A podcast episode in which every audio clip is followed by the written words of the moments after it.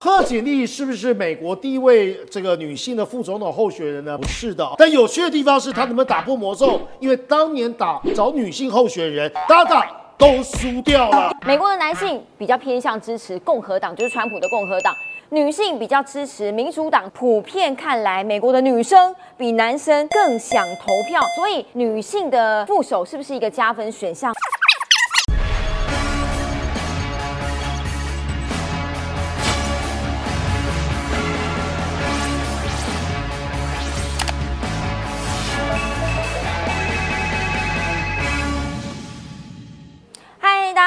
欢迎收看九四幺克苏之权力游戏。今天要告诉大家，哇塞，呃，川普的对手的副手出现了，是一个非裔女性。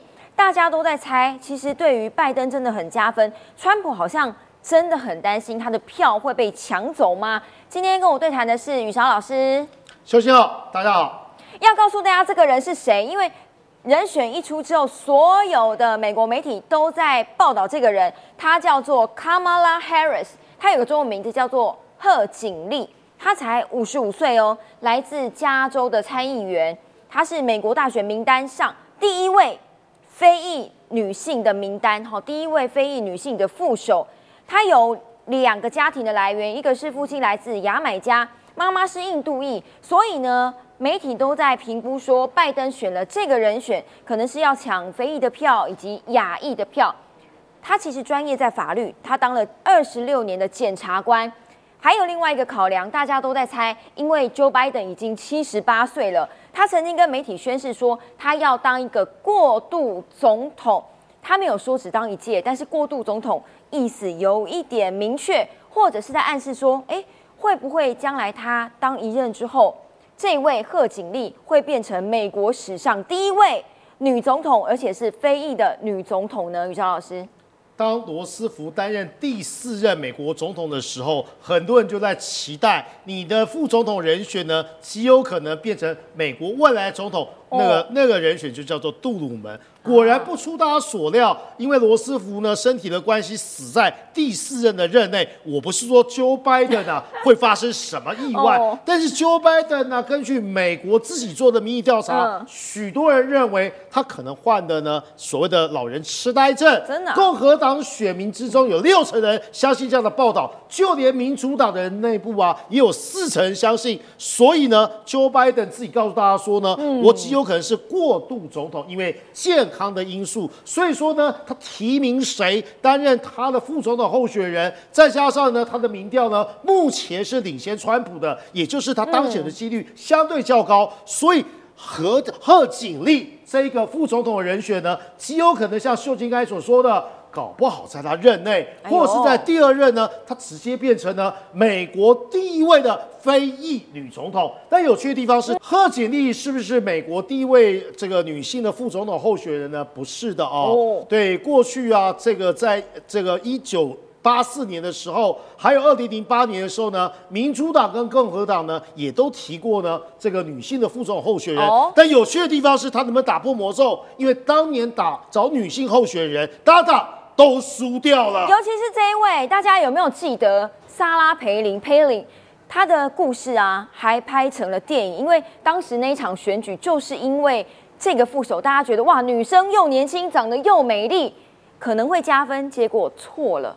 当初之所以啊，John McCain 啊会找啊裴林的原因啊是什么呢？希望透过他清新的形象跟呢相对较高的颜值来争取女性、青年还有呢中产阶级的选票。嗯，因为呢他选过美，阿拉斯加小种第二名，而且呢是运动健将，这个样子的女性居然会打美式足球，也担任过呢阿拉斯加加州的州长。但是呢，提名之后才发现是一场灾难，因为呢，他欠缺国际观，连最基本的问题有媒体问他说呢，北美自由贸易区是哪三个国家？全美国人大概都知道，也许美国人国际观都不好嘛，那就是美国、加拿大跟墨西哥。他说不知道什么叫做北美自由贸易区。最有趣的地方是，又有人直接问他说呢，那么请问这个裴林，你过去去过哪些国家？他告诉大家说呢，我只去过加拿大。大家都知道，美国人去加拿大是不需要签证的，因为边境是开放的。他没有去过加拿大以外的任何国家。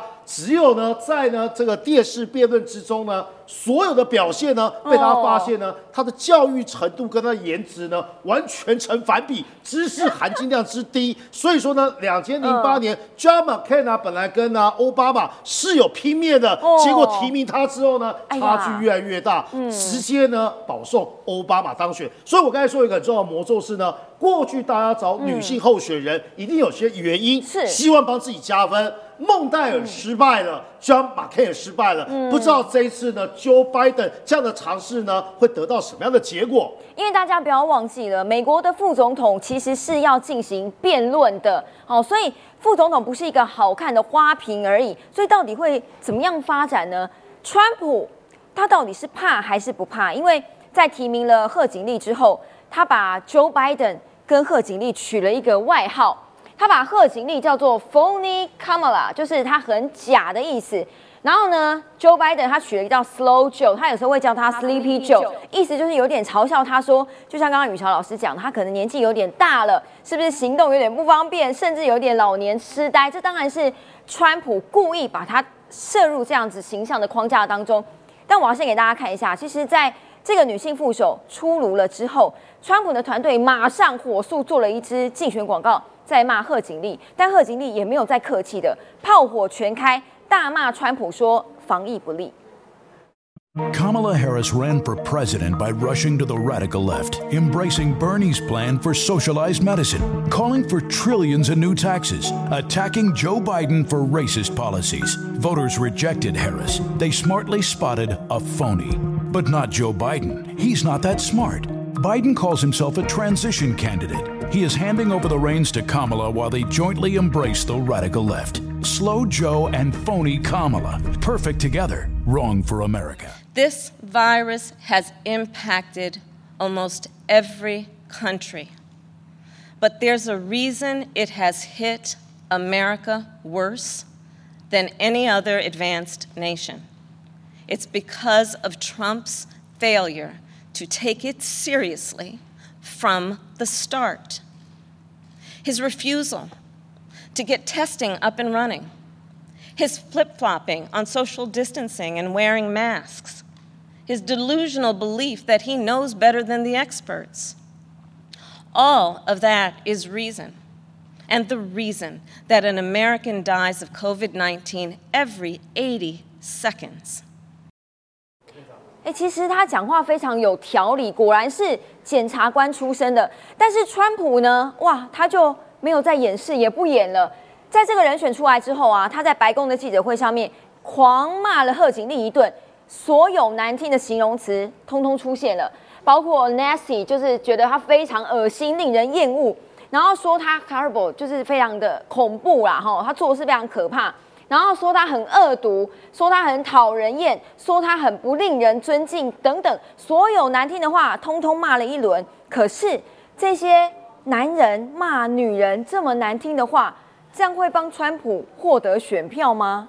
这里面呢也有川普的算计，当然反川普的这些呢，台湾媒体跟美国的自由派的媒体说呢，川普掉入呢 Joe Biden 的陷阱，但是呢，宇韶老师告诉大家，这是理性下的不理性的行为，不理性叫做骂人嘛。那目标在哪里呢？因为呢，所谓啊，民主党的支持者基本上已经铁板一块，民主党支持者是什么呢？精英、年轻选票、女性选票，还有呢少数民族。简单来讲，提这样的出来，提这样的人选出来呢，只是巩固民主党的基本盘。OK，待会我们就会说到呢，川普很了解这些选票啊，基本上本来就是不会投他的。那这些话呢，是骂给谁听？不是骂给民主党听，是骂给共和党川普的自己支持者听的。简单来讲，这些人就是你们最讨厌的，这些人呢，就是我。我们最讨厌的，所以呢，他在召唤川粉们，嗯他在召唤共和党的支持者。共和党支持者属性呢，跟民主党是完全不一样的，所以乍看之下。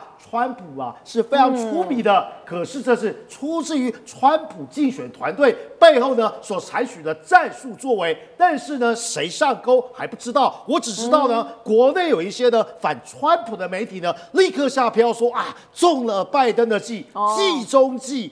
呃，也许呢，我们要等到真正这个选举结果出炉之后呢，才了解呢，川普这样的战术有没有办法呢，得到呢实际的这个验证的结果。当然，川普也不是省油的灯啦，哈，他为了保住连任之路，当然这些可能真的都是算计。但是呢，美国的媒体还讨论一件事，这可妙了。据说，川普跟他的女儿伊万卡曾经在贺锦丽选举的时候，抖内不少钱给他。这只能告诉大家，政治啊，没有永远的敌人，没有永远的朋友，只有永远什么呢？选票跟利益。川普啊，哦事后面对这样的危机啊，我来超前部署。川普也可以说，我当年也非常非常欣赏他。当他要选参议员的时候，哦我觉得呢，他是值得尊敬的，不令人讨厌的。哦但是呢，现在代表民主党，尤其担任拜。